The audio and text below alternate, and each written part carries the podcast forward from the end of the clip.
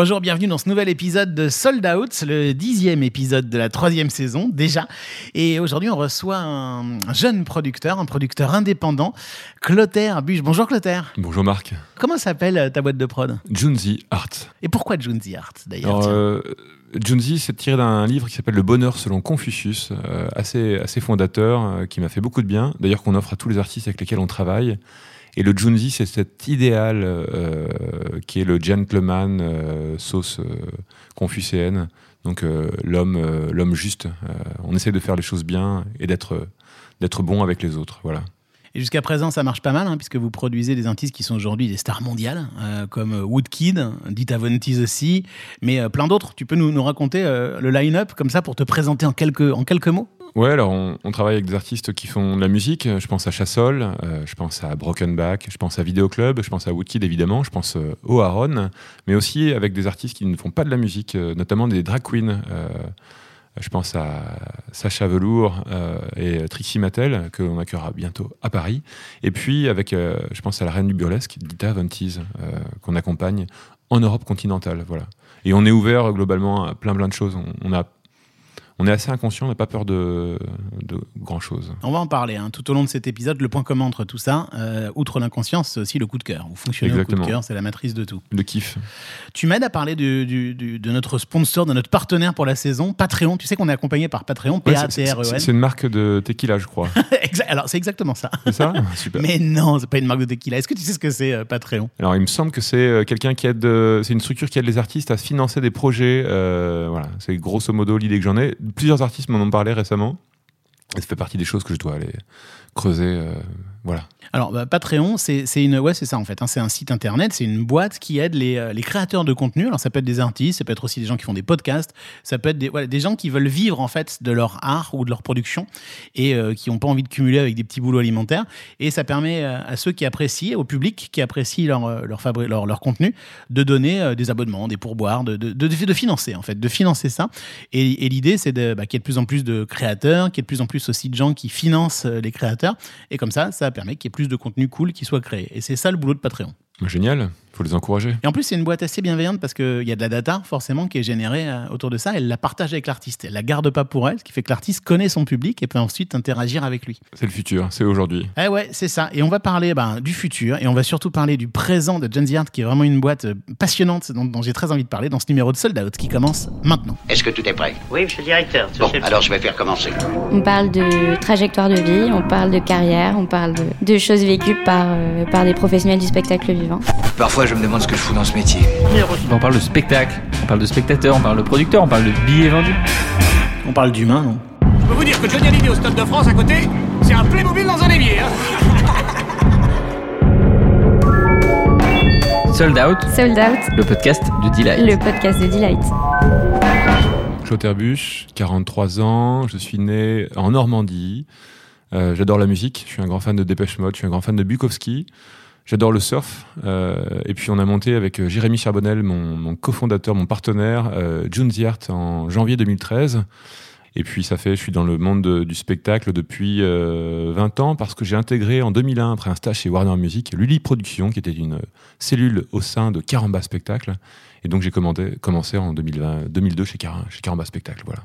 Premier billet vendu. Alors je veux dire euh, Signe, qui était le groupe que j'avais quand j'étais euh, adolescent. Ça devait être un concert à la MJC de Verneuil-sur-Avre. C'est au milieu de nulle part, euh, dans l'Eure, euh, donc en Normandie, mais loin de la côte malheureusement.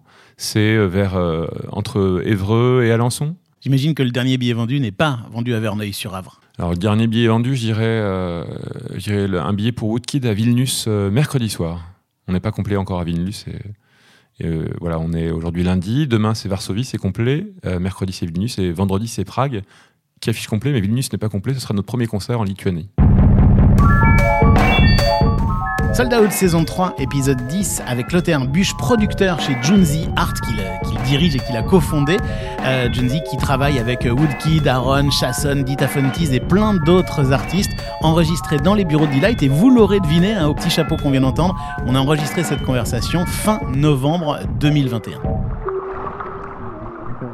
Bon, Clotaire, je crois que tu connais mieux Sold Out que moi, en fait. J'ai l'impression que tu connais bien Sold Out. Je suis un, auditeur euh, passionné euh, et je pense même avoir euh, écouté certaines interviews plusieurs fois. Écoute, moi, pour, ce que j'adore, ça m'a permis de découvrir des acteurs majeurs de notre filière. Et puis, j'ai toujours un, plaisir immense à écouter les, anecdotes d'Alain Lahana. Je trouve qu'il est, c'est un merveilleux conteur.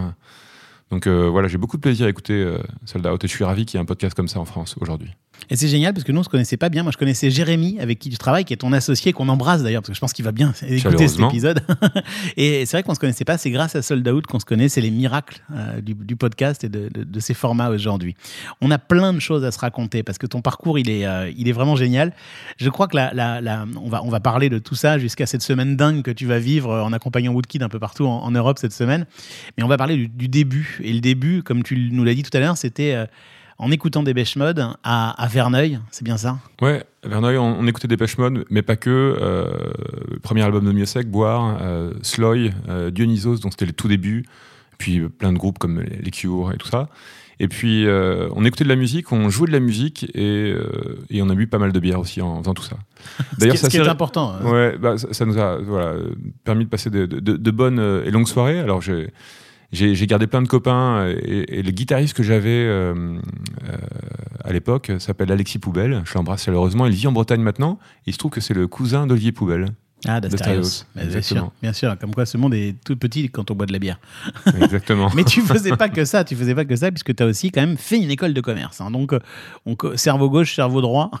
Ouais, écoute, euh, il fallait que je rassure mes parents. Euh, prépa HEC, euh, école de commerce. Et là, j'intègre le bureau des arts. Et c'est l'occasion pour moi de- d'organiser des, des premiers concerts. Et puis de faire un stage en Australie. Euh, lors de ma première année, puis après un stage au sein de Warner Music euh, sur le label East West, et j'ai travaillé pour des projets comme Mano Solo, et j'a- j'assistais Isabelle Pralon, qui a depuis euh, intégré M6, et je crois qu'elle s'occupe de toute la musique au sein de d'M6, et elle m'a appris beaucoup, beaucoup de choses. Ça a commencé donc par, euh, par des grosses boîtes, des grosses structures. Et, euh, derrière, finalement, ta première grande expérience professionnelle plus longue, hein, ça a été chez, pendant 12 ans chez Luc, hein, chez Luc Gorichon, chez Caramba, à partir de 2000 ans, c'est ça? Exactement. Je termine mes études. J'intègre. Je, ter- je termine mes études en faisant une alternance au sein de chez- Lully Productions, qui était une, cellule au sein de Caramba Spectacle. Et là, je me suis occupé de No Jazz, projet de, jazz euh, électro euh, qui était signé à l'époque chez Warner Jazz et qui était euh, assez novateur. euh, voilà que j'ai accompagné. Puis j'ai commencé à travailler sur des projets qui étaient assez euh, inattendus pour moi et très loin, très loin de, de, la musique que j'écoutais, puisque j'ai accompagné Imouvrini dans les pays non francophones. Et puis, peu de temps après, j'ai commencé à travailler avec Yuri Buenaventura. Donc, moi qui, qui, qui ai fait allemand première langue et puis euh, qui parlait un peu anglais, l'espagnol, j'en ai jamais- fait. Et travailler avec euh, 13 Colombiens, ça a été quelque chose d'assez, une aventure assez enrichissante, quelquefois surprenante et déstabilisante. Tu te souviens de moments particuliers? Ouais, j'en- j'en- je m'en souviens plein, de moments. Je me souviens d'un un moment assez fondateur dans l'histoire du Yuri. Euh, euh, Il y a eu des attentats au Maroc, je ne sais pas si vous vous souvenez, il y a, il y a 15 ans. Yuri Bonaventura avait, fait un premier concert dans le cadre du festival Mawazine. Et le lendemain, euh, non pas à Rabat où a eu lieu ce festival, mais je crois à Casablanca ou Marrakech, il y a des gros attentats. Du coup, tous les artistes étrangers qui devaient venir au festival annulent. Et l'équipe du festival était euh, dépitée parce qu'ils avaient, ils avaient à cœur d'offrir des, des super concerts au public marocain et tout ça. Et, euh, et Yuri va leur dire écoutez, vous savez, nous, on vient de Colombie, alors les attentats, euh, on a grandi avec, ça nous fait pas peur. Nous, on sait qu'aujourd'hui, ce qu'il faut, c'est continuer à vivre euh, et chaque jour mettre un pied devant l'autre et avancer et, faire les choses du mieux qu'on peut. Et du coup, si vous voulez, plutôt que de rentrer chez nous ce soir à Paris, on joue chez vous demain et on fait un autre concert. Et le festival a été hyper touché. Ils ont accepté la proposition. Et depuis, Yuri a, a une histoire d'amour avec le Maroc assez incroyable. Et je trouve que voilà, ça, ça a été hyper, euh, hyper important pour sa carrière. Je trouve que ça a été hyper beau et, euh, et hyper instructif pour moi. Mais hyper beau et très- hyper instructif pour toi. je- ça, ne résonne, ça ne peut que résonner évidemment avec ce qui s'est passé à Paris le 13 novembre 2015. 13 novembre 2015, à 23h, mon téléphone sonne. Mon père, qui couchait à cette heure-là d'habitude, m'appelle pour savoir où je suis. Je lui dis Je suis à un concert, je suis au Luxembourg. J'étais avec Aaron. Il me dit Ah bon, ok, euh, tant mieux, tu me rassures. Bah, je, te, je te rappelle demain, je t'embrasse. Et du coup, je suis, puis très vite, quelques minutes après, on a, compris ce qui s'était passé. Et, j'étais avec le groupe Aaron qui jouait au Mans le 14 novembre. Et on, a tenu le concert, on a maintenu le concert. Ça a eu un, un effet euh, cathartique. Ça nous a fait beaucoup de bien à tous, le public qui était là et tout ça. On était tous très très émus. C'était un très très beau moment, très fort. Si je t'ai pas posé la question, parce que ce que tu avais vécu euh, avec Yuri Bonaventura, tu avais appris qu'il fallait jouer quoi qu'il arrive. Exactement, on va continuer. Et puis, il n'y a, a, pas de. On est à l'abri, entre guillemets, nulle part. Euh, voilà, il faut continuer à vivre et puis à, à faire du mieux qu'on peut. Willy DeVille, Johnny Clegg, Zaz, c'est aussi des artistes avec lesquels tu as bossé euh, chez Caramba. Ouais, ouais, Johnny Clegg, grand monsieur. Euh, je me souviens être allé avec lui euh, en Syrie. J'ai des souvenirs incroyables. C'était une star mondiale, Johnny Clegg, à l'époque, non? Alors, c'était déjà plus ça, peut-être. En fait, il a, il a, c'était une star énorme en France, euh, mais l'Afrique du Sud et la France ont toujours été ces deux territoires majeurs. Il a une belle notoriété en Europe, mais à l'époque, il n'y avait pas, euh, il y avait pas Internet, il n'y avait pas Spotify, et, euh, et le, il n'a pas eu le succès qu'il aurait pu avoir si euh, sa musique avait pu voyager. Je crois qu'il y a eu des, des histoires contractuelles un peu compliquées, difficiles du côté de chez EMI, et du coup, sa musique a moins voyagé que, que- qu'elle ne l'aurait mérité, à mon avis. Mais ouais, j'ai de grands, grands souvenirs. C'était un super monsieur, un mec passionné, euh, passionnant et passionné, et notamment passionné de voitures, ce qui est, ce qui est hyper surprenant parce que tu, jamais t'imagines, tu penses que tu vas parler voiture avec Johnny Clegg. Moi, je n'y comprends rien, ça ne m'intéresse pas. Mais lui, il avait plein de questions, était plein, de- voilà, un grand, grand monsieur. Et Zaz, j'ai l'impression que Zaz, il enfin, tu as eu un rôle assez déterminant aussi dans la, dans la, dans la carrière de Zaz. Ouais, euh, Lu- Luc dirige Caramba euh, découvre Zaz, la rencontre, et puis on, puis c'est le tout début, il se passe quasiment rien, et, euh, et on se demande si on va travailler avec elle, quelle va être notre implication et tout ça. Puis à l'époque, j'avais un appartement en colocation à Paris, et je faisais des apéros où j'invitais plein de copains, notamment des copains de Normandie et tout ça. Donc le, la, la bière coulait à flot, le vin aussi.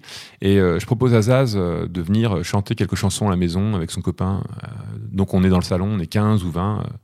euh, euh, L'ambiance est assez chaleureuse. Et elle se met à chanter, et là, tout le monde se tait, et tout le monde a des frissons incroyables. J'ai des copains qui sont plutôt fans de métal, de Metallica et tout ça, qui viennent me voir en me disant Mais c'était qui elle? C'était incroyable et tout ça. Et j'ai j'ai bien compris que Zaz avait du talent, mais là, de voir qu'elle faisait l'unanimité alors qu'elle passait pas encore à la radio, c'était vraiment euh, une artiste totalement inconnue, mais que tout le monde avait pris une claque.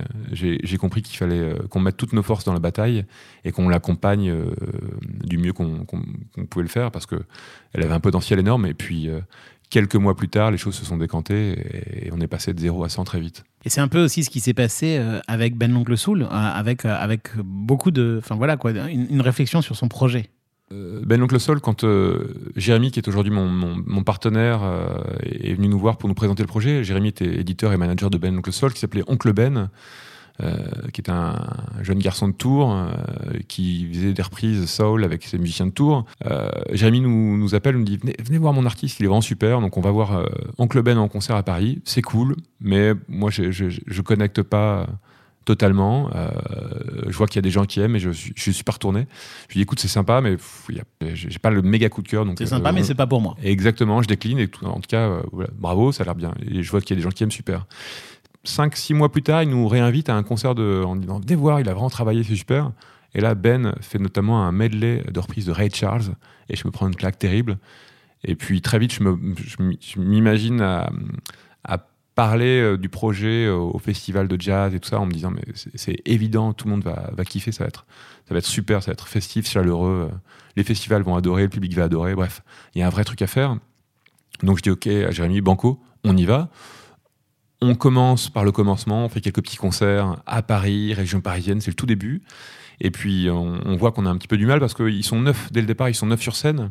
Euh, et ça- il se trouve que le, le- Ce qui est le- beaucoup hein, ce qui est beaucoup, pour un il projet en développement. aussi. Exactement. Il se trouve que le, le tromboniste euh, de Ben l'Oncle Soul a un van, 9 places. Donc, euh, ils sont en mesure de tous rentrer dans le van. Donc, c'est le, le batteur de Ben qui fait la régie, Loïc, qui fait la régie. Ils partent à 9 sur la route.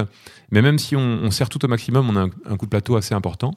Euh, et du coup, je dis voilà, il faut qu'on. Qu'est-ce qui, voilà, il serait bien qu'il y ait un, un disque qui sorte, une chanson qui sorte pour, pour nous aider à, à concrétiser ce qu'on est, qu'on est en train de, de, de, faire. On a un rendez-vous avec Jérémy et, le- le directeur artistique à l'époque chez Motown Mercury, Sébastien Catillon. On est tous les trois et on, et on échange sur le projet euh, qui, qui est prometteur mais où on a du mal à démarrer. Et euh, je dis mais pourquoi est-ce que vous sortez pas un single Je, ou un- je redonne les Ouais. rôles pour tout le monde parce que Ouais. nous ça nous paraît évident, mais je, je redis bien pour ceux qui nous écoutent. Toi à l'époque t'es tourneur, tu représentes le tourneur, Ouais, le producteur, producteur de spectacle. exactement. Il y a le label dont tu viens de nous parler, hein. et il y a Jérémy Charbonnel qui à l'époque est donc à la fois son éditeur et son manager. C'est ça, donc et- celui qui gère les droits euh, de ses morceaux Et- et, qui le manage, hein, c'est ça. hein. Le label a signé Ben parce que Diams avait le coup de cœur. Ils savent pas encore par quel bout le prendre. Moi, je leur dis, bah voilà, ce serait bien qu'il y ait un single ou un, EP. Euh, Jérémy dit oui, mais le problème, c'est que je suis embêté. euh, Ben n'est pas hyper prolifique en termes d'écriture et on a 11 chansons, c'est 11 chansons pour l'album. On n'a pas une de trop et on n'a pas de matière à faire un EP. Alors moi, je dis, mais pourquoi est-ce que vous faites pas un, EP de reprise? Euh, J'avais adoré le medley de Ray Charles. Ce qui pourrait être malin, là, il y a, Katy Perry avec I Kiss the Girl qui, cartonne en radio. Pourquoi est-ce que Ben nous en ferait pas une reprise un peu soul comme il sait la faire? Et Jérémy dit, ah ouais, cool. Euh, bah, J'en parle à Ben et puis euh, je reviens vers vous. Le lendemain, Jérémy nous dit écoute, euh, Ben a, trouvé l'idée super, il se met dessus, et puis une semaine plus tard, Jérémy nous rappelle en nous disant écoutez, Ben avance dessus, et il a eu l'idée de reprendre aussi Seven Nation Army des White Stripes. Et du coup, Ben donc le Soul est arrivé avec un premier EP, il y avait Seven Nation Army, il y avait Katy Perry, la reprise à Kiss the Girl, et ça nous a permis de, constituer une première marche euh, super euh, vers euh, un succès qui a été euh, démentiel avec 500 000 albums vendus. Et puis 5 Zénith à Paris complet la même année et une tournée qui est passée de, du Blue Note à Tokyo. Euh, on a joué à, San Francisco avec Sharon Jones et les Dap Kings. C'était assez incroyable. Et voilà sa version de Seven Nation Army. I'm gonna find them off. A seven nation army couldn't hold me back. They're gonna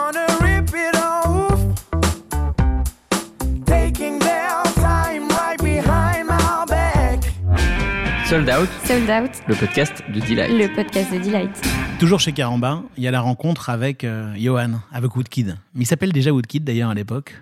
Et il s'appelle Woodkid, c'est tout récent. Mais tu Euh, le rencontres parce qu'il est vidéaste, pas parce qu'il est. euh, Ouais, il fait, il fait des clips vidéo. Alors à l'époque, il est même en tant que réalisateur de clips, il est pas hyper connu. Un lundi matin, Luc arrive et me dit écoute, Clotaire, ce week-end, on a tourné le clip de, de Berry à Bruxelles. Euh, le jeune réalisateur qui est très sympa m'a filé son CD démo. Est-ce que tu veux l'écouter? J'écoute et là, je prends une claque énorme.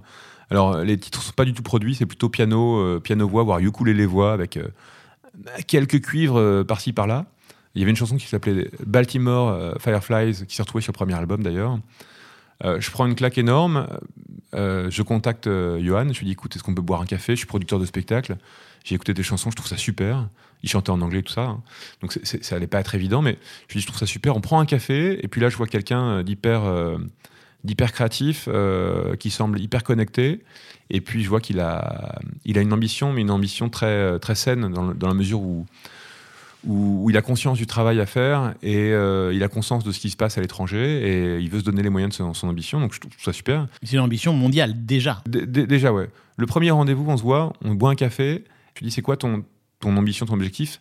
Alors, la, le première étape pour lui, c'était de faire les Nuits de Fourvière. Parce qu'il est grandi à côté de Lyon. Il se trouve que sur la première tournée, on a fait les Nuits de Fourvière et ça a été un concert euh, dingue. En plus, il était capté. Il y avait l'Orchestre National de Lyon avec lui. Bref, grand, grand souvenir. Donc, on, commence à travailler ensemble. Euh, donc, c'était le tout début. Il n'avait pas de label, ni d'éditeur, ni de manager, ni personne. hein. Juste ces, chansons gravées sur un CD. Moi, j'avais ma passion. Euh, Johan, un jour, m'appelle, me dit Écoute, euh, ma copine Diane, qui organise le festival du film de mode à Paris, me propose de faire un concert. Est-ce que tu veux l'appeler? Je crois qu'ils n'ont pas trop de sous et tout ça. Donc, euh, je les appelle. C'était à 17h, un dimanche après-midi, euh, dans le bureau de BETC. Et je leur dis Donc, vous, vous avez du budget? Ah non, rien du tout. Et, et vous pouvez m'envoyer votre fiche technique? Ah ben, on n'en a pas. Comment ça? Ah ben, on n'a on n'a pas de système son. Donc c'est-à-dire que c'est dans une agence de pub, il n'y a pas de système son, ils n'ont pas de budget, c'est-à-dire que ça va coûter une fortune cette affaire? bah, pas une fortune, mais ça va coûter un petit billet. Et euh, j'en parle à Johan. Je vois bien qu'il a envie de jouer parce qu'on on n'a pas beaucoup d'opportunités pour jouer. Donc on fait faire un devis. On se rend compte qu'il y en a pour 850 euros pour ramener un, système, une, so- une sono pour faire un concert. Et on décide de, mettre le show en place. On fait quelques répétitions. Et il fait un premier concert devant 80 personnes. Et, euh, et c'est un moment euh, charnière dont il se rappelle parce que on est passé du, du- de l'étape de projet euh, qui s'est concrétisée. Et puis il est venu me voir, il m'a dit mais je comprends pas pourquoi tu as fait ça. Je lui ai dit mais écoute, je trouve ces chansons super. On a dit qu'on y allait, on y va.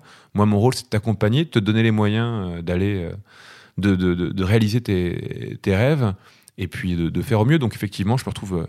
le métier de producteur de spectacle consiste aussi quelquefois à savoir investir et, et à mettre des moyens à disposition et pour, pour, euh, pour donner- permettre aux artistes de, de réaliser leurs projets. Ouais, c'est ça en fait, c'est qu'on me demande tout le temps ça veut dire quoi être producteur de spectacle? Bah ça, c'en est une définition par exemple, c'est croire tout simplement à un projet parce qu'il y a un mec qui fait vibrer, qui a une, une ambition, une, cer- une, une certitude peut-être presque aussi, et c'est y croire quoi, c'est planter la graine et l'arroser. et, et de se dire euh, j'ai envie de l'accompagner parce que moi quand j'ai le coup de cœur je, je fais souvent partager mes coups de cœur aux gens qui sont autour de moi. Alors sou- souvent, je faisais écouter à ma mère.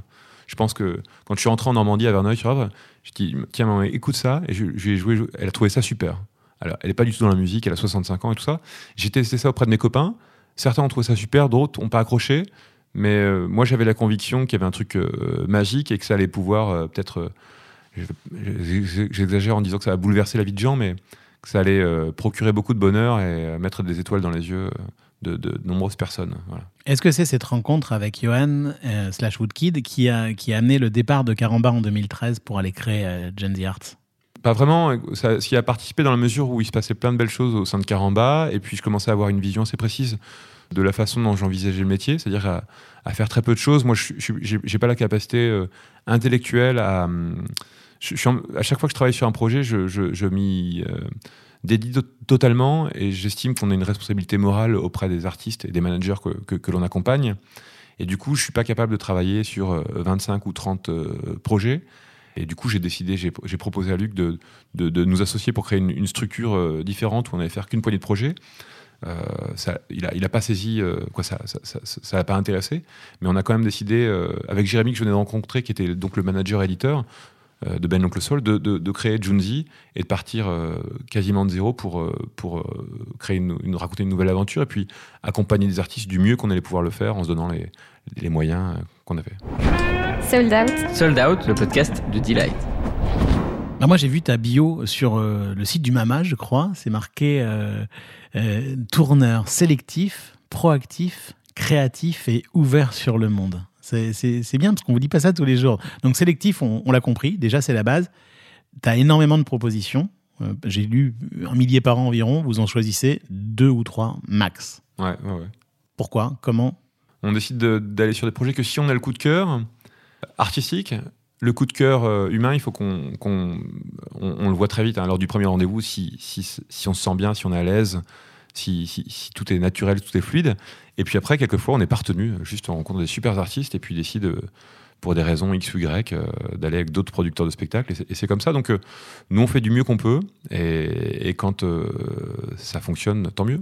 Mais même avec des stars mondiales, ou en tout cas des grands noms mondiaux comme Dita Fontis, par exemple, qui doit être connu dans le monde entier, ça se passe comme ça aussi. Il y a un fit humain. Il y a un fit humain. Di- Dita, on a, on a un copain en commun, euh, Alexis Mabi, qui est couturier et tout ça, qui, qui m'appelle un jour en me disant Écoute, Clotaire, Dita euh, est à Paris la semaine prochaine. Euh, elle m'a rappelé, elle est hyper emmerdée parce que elle a 47 ans, elle tourne à guichet fermé en, Australie, aux États-Unis. Sa cartonne, elle n'arrive pas hum, à, à construire quelque chose en Europe. Elle veut venir avec sa revue en Europe, donc ils s'en va sur la route, ça c'est important. Elle a une proposition pour venir jouer à Londres mais euh, elle n'est pas en mesure de ramener 20 personnes pour juste euh, trois soirs à Londres. Euh, elle cherche un, partenaire. Est-ce que tu veux pas la rencontrer? Bon, voilà, rencontrer Dita Vontis, que je connais depuis longtemps euh, à travers des magnifiques photos. Je, suis partant évidemment. Donc on, on a rendez-vous pour un café hein, dans un hôtel. Et je la vois qui descend avec son petit ordinateur portable, hyper sympa, hyper pro, toute seule, pas de manager, pas d'agent, juste, juste elle. Elle me dit bah, enchanté Clotaire et tout ça. Écoute, euh, voilà mon projet, elle me montre des images vidéo de son spectacle, elle me montre euh, les préventes de sa tournée aux États-Unis, c'est-à-dire que ça cartonne à Los Angeles, mais ça cartonne aussi euh, à Denver, Atlanta, Phoenix, voilà. Elle me dit, que voilà, je cherche un partenaire? Je lui dis, écoute, moi à fond, j'ai très envie, je pense qu'il y a, un truc super à faire, je sais que j'ai plein de copains qui sont fans, moi j'adorais voir ton spectacle aussi, donc on, va, trouver un accord qui soit qui soit juste et équilibré, et puis on va, on va démarrer. Et puis j'ai- je lui ai dit, j'ai vu que tu, tu jouais le mois prochain à Vancouver, euh, j'ai un concert à Montréal, euh, deux jours avant, je, je vais venir te voir à Vancouver, comme ça je, je viens voir le spectacle, et puis, euh, et puis si ça marche, banco, on y va et on lance. Et je suis allé la voir un, mois plus tard à Vancouver, j'ai pris une claque sur le spectacle. Je me suis marré, parce que je, je je savais que ça allait être très joli visuellement, sexy, glamour, mais il y a aussi beaucoup d'humour. Je trouve qu'il y a en plus il y a une très belle diversité. Je me suis dit que le spectacle était hyper moderne et, euh, on a décidé de, de- se lancer. Donc on, on a fait une vingtaine de dates en 2018 et en 2022, là, on en fait euh, 35. Et on, va faire des trucs un peu incroyables. Justement, c'est le deuxième truc. C'est tu, tu disais, enfin sur, sur la petite bio là, proactif et créatif. Ça veut dire aussi que vous, avez- vous amenez des artistes parfois à, à aller au-delà de leur, euh, de leur zone de compétence, de leur zone de confort en tout cas. Ouais, proactif et créatif. On essaie d'avoir des. hum, de- de- de- d'a- d'amener des choses. euh, Quand on a rencontré les Aaron, qui sont venus nous voir pour du, pour du management et, et- et de la tournée, Aaron, pour ceux qui auraient oublié, c'est ça. Take I walk out of your fake world?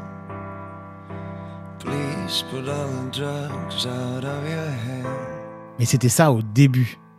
Et du coup, comment on fait pour se lancer quand on a eu un succès intersidéral comme ça au début? Écoute, la Ronde vient de nous voir en 2014 euh, via, via des amis communs. euh, pour, pour du management euh, d'abord, et puis très vite en discutant, on se rend compte que, que la tournée va être importante aussi parce qu'ils avaient déjà un partenaire, un producteur de spectacle, Zamora, qui est à l'époque est plus chanson et musique du monde.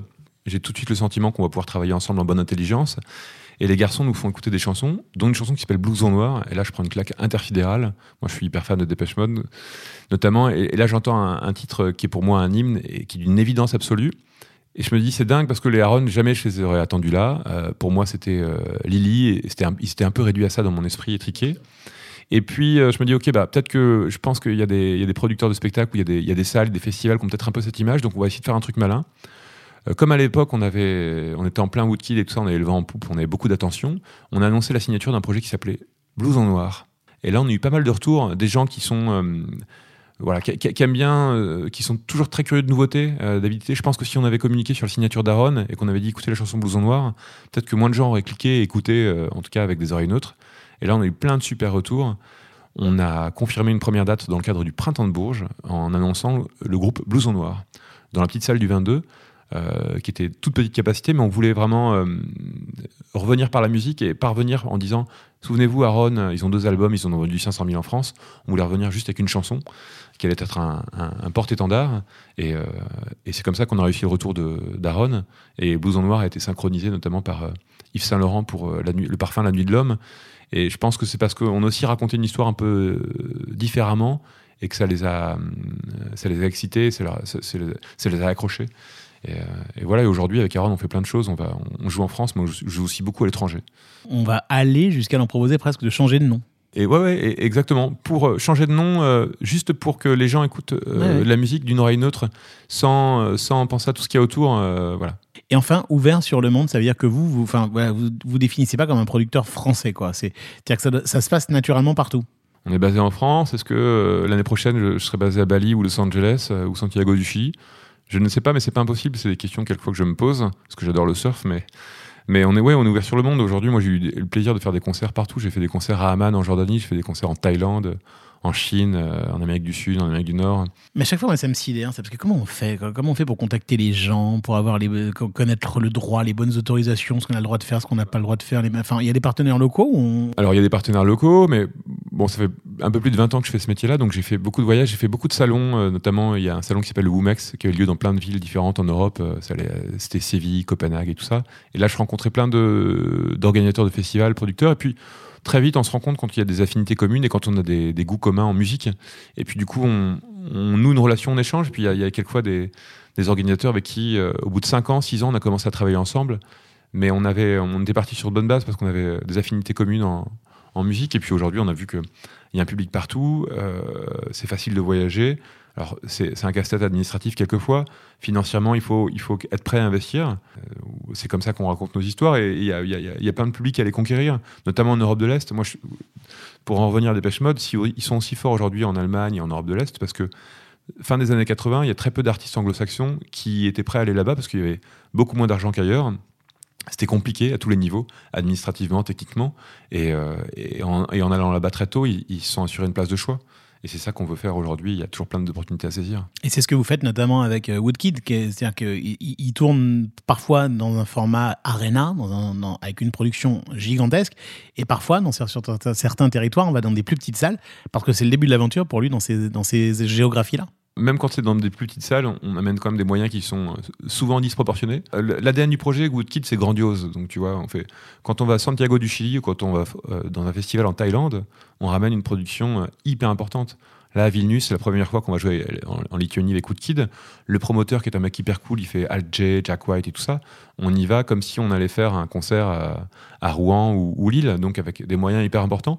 Euh, On va investir de l'argent là-bas, mais ce, que dont je suis sûr, c'est que tous les gens qui vont être au concert vont, vivre un moment incroyable et ils vont parler à leurs copains. Et, que, et quand dans, dans 4 ans ou 5 ans ou 6 ans, Woodkid reviendra en concert en Lituanie, il y aura eu un effet boule de neige et bouche à oreille extraordinaire. Et c'est ça qui, qui, qui nous a permis de, de monter, euh, de passer des caps et d'agrandir la fanbase. Mais justement, c'est cette production gigantesque de Woodkid, parfois ça pose des problèmes ou pas? Parfois il y, a des- il y a des salles qui savent pas les accueillir. Ou... enfin, Ouais, ouais, quelquefois on est au centimètre près, c'est-à-dire que pour mettre un écran vidéo comme celui qu'on a, il nous faut 6 mètres 50 de hauteur sous plafond entre la scène et, et le, le- le plafond de la salle. Et quelquefois, il faut, il faut trouver, on se retrouve à, ouais, accrocher, il faut des moteurs, des ponts, c'est très compliqué. Donc euh, on étudie chaque fiche technique minutieusement et on, trouve des solutions euh, pour euh, avoir des systèmes de, murs de murs de LED autoportés, tout ça. C'est assez compliqué, mais on arrive à. C'est des défis techniques à relever. On est entouré d'une super équipe. On se donne les moyens, on n'a pas peur d'investir et on y va. Alors pas peur d'investir quand on est, ce serait une de mes dernières questions, un producteur indépendant, ça peut paraître, euh, ça peut paraître bizarre parce qu'on est dans un monde du spectacle vivant qui a tendance à se concentrer, un peu comme euh, dans les médias, ça se concentre, ça se concentre. Et vous, vous restez indépendant et pourtant vous investissez et tout va super bien. Bah ouais, alors euh, nous on a une, chance incroyable, on n'a pas d'actionnaires, on n'a pas de, fonds de pension américains, des retraités en Floride qui veulent leurs 10 ou 15% de, par an de, bénéfices, de dividendes. Donc on, a cette liberté-là et si ça fait sens d'investir et si on doit euh, emprunter de l'argent, trouver des solutions pour financer des projets, on les trouve. On fait peu de choses, globalement ça se passe bien. Notre structure euh, qui faisait 1 million à 2 millions d'euros de chiffre d'affaires par an va faire 3 millions d'euros de chiffre d'affaires en 2021. S'il n'y avait pas eu le Covid, peut-être qu'en 2020, on aurait fait 4 millions. Mais euh, nous, on n'est pas sur le volume, la quantité. Ce qui nous intéresse, c'est de faire les choses bien. Souvent, je compare ça au, domaine du textile. On se voit un peu comme une, maison de couture. Euh, on, est vraiment des artisans. On fait peu de choses. On essaie de bien les faire. On, a des projets assez différents. On fait pas fait que des projets dans lesquels on est hyper à l'aise. Et puis, on y croit et on y va. Et alors, est-ce que vous embarquez dans l'aventure euh, des jeunes gens comme toi il y a quelques années qui, euh, qui écoutaient euh, plein de choses et qui avaient envie d'en être, mais sans savoir par où rentrer tellement? Bien sûr, euh, bah, je crois que tu viens de Nancy. On a un garçon formidable qui s'appelle Thomas qui nous a rejoint chez Junzi, qui est nancéen. Il a fond dans la musique électro, il écoute plein de trucs qui me semblent quelquefois obscurs et tout ça. Le mec, il est brillant, il est curieux, il est malin, il, a, il a le sourire. Donc moi, j'essaie de lui transmettre, avec Jérémy, on lui transmet tout ce qu'on a appris. Et l'idée, c'est que il puisse prendre la relève et, participer euh, à aider des artistes qui partent de zéro et les accompagner, puis à créer des choses magnifiques. Euh, C'est vraiment ça qui nous excite, hein, c'est-à-dire de, de prendre un projet. euh, alors, quand on a la chance d'avoir un projet déjà établi qui arrive, c'est cool, c'est super, on va pas se plaindre. Mais quand on a un projet qui part de zéro et qui et auquel on croit, pour lequel on a un coup de cœur, on y va. Là, récemment, on a, un jour, on, on a reçu un email d'un- d'une personne qu'on n'a pas très bien identifiée, qu'on connaît pas très bien, mais qui nous envoie un, lien SoundCloud avec un pianiste. Le pianiste s'appelle Alban Claudin, on écoute. Coup de foudre, coup de cœur, c'est juste du piano, mais juste, c'est hyper fort. On a décidé de l'accompagner. Et avec Alban, on, on a une hyper grosse ambition. Il se trouve que Alban, ce qu'on ne savait pas à l'époque, il est aussi euh, clavier et directeur musical de Clara Luciani en tournée. Il se trouve que Mika euh, a rencontré Alban euh, et a eu un coup de foot pour Alban et, et aimerait l'avoir au clavier sur sa tournée mondiale. Il, voilà, il y, y a- plein de choses hyper vertueuses, mais en fait, ça, ça part euh, d'un coup de cœur en musique et puis après les rencontres se font ou quelquefois elles se font pas, mais euh, nous, on, a, on est là pour accompagner les artistes le plus haut possible. et, quand je dis le plus haut, c'est pas forcément faire des Bercy ou des stades, c'est c'est rencontrer le public et être heureux. Voilà. Et finalement, Johan, il est en train de réussir son rêve. hein. Il est en train de réussir à conquérir le monde. Ouais, et puis euh, ce qui est fou avec Johan, c'est qu'il n'a pas fini de nous surprendre euh, et il réserve de grosses, grosses surprises. Quand je lui ai dit, mais pourquoi est-ce que tu fais ça? Il m'a dit, je veux faire bouger les lignes. C'est-à-dire que, comme Kraftwerk euh, avant, ou comme Björk et tout ça, il veut faire des choses qui n'ont pas dé- déjà été faites et vues, et il veut, voilà, il veut faire avancer les choses. Et toi qui écoutes beaucoup Sold Out, est-ce que tu as envie de rajouter quelque chose pour terminer? Est-ce que qu'on a tout dit? Parce que c'est le temps, le temps passe, on a encore envie de, de parler de plein de concerts, de plein d'anecdotes, mais voilà, c'est déjà la fin bientôt de cet épisode. Est-ce que tu as quelque chose à rajouter? Bah non, euh, ouais, je trouve que la curiosité est hyper saine et je trouve qu'en écoutant tu vois, les épisodes, euh, celui avec Jackie Lombard est dingue et que euh, grâce au podcast, il y en a en France mais il y en a aussi à l'étranger qui sont incroyables. On a l'occasion d'approcher des personnalités euh, qui font des choses assez établies dans, plein de métiers, euh, quelquefois difficiles d'accès. Et puis aujourd'hui, euh, via LinkedIn ou Instagram, on peut rentrer en contact avec tout le monde. Et ça, c'est absolument formidable. Donc, je vous encourage à, prendre votre courage à deux mains et, et à, et à quelquefois forcer le destin pour, pour, pour créer les rencontres. Là, tu vois, tu connais tellement bien le podcast que j'ai même pas besoin de te poser la dernière question sur, euh, sur les jeunes gens qui peuvent avoir envie de commencer dans le métier. Et je pense, je suis même sûr aujourd'hui qu'il y a plein de gens qui vont découvrir Gen Z, qui vont te découvrir, Clotaire. Et tu vas recevoir plein de messages directs sur Instagram et sur, sur LinkedIn, à mon avis. Je m'en réjouis. Merci beaucoup d'avoir passé ce, moment Marc. avec nous. Ciao.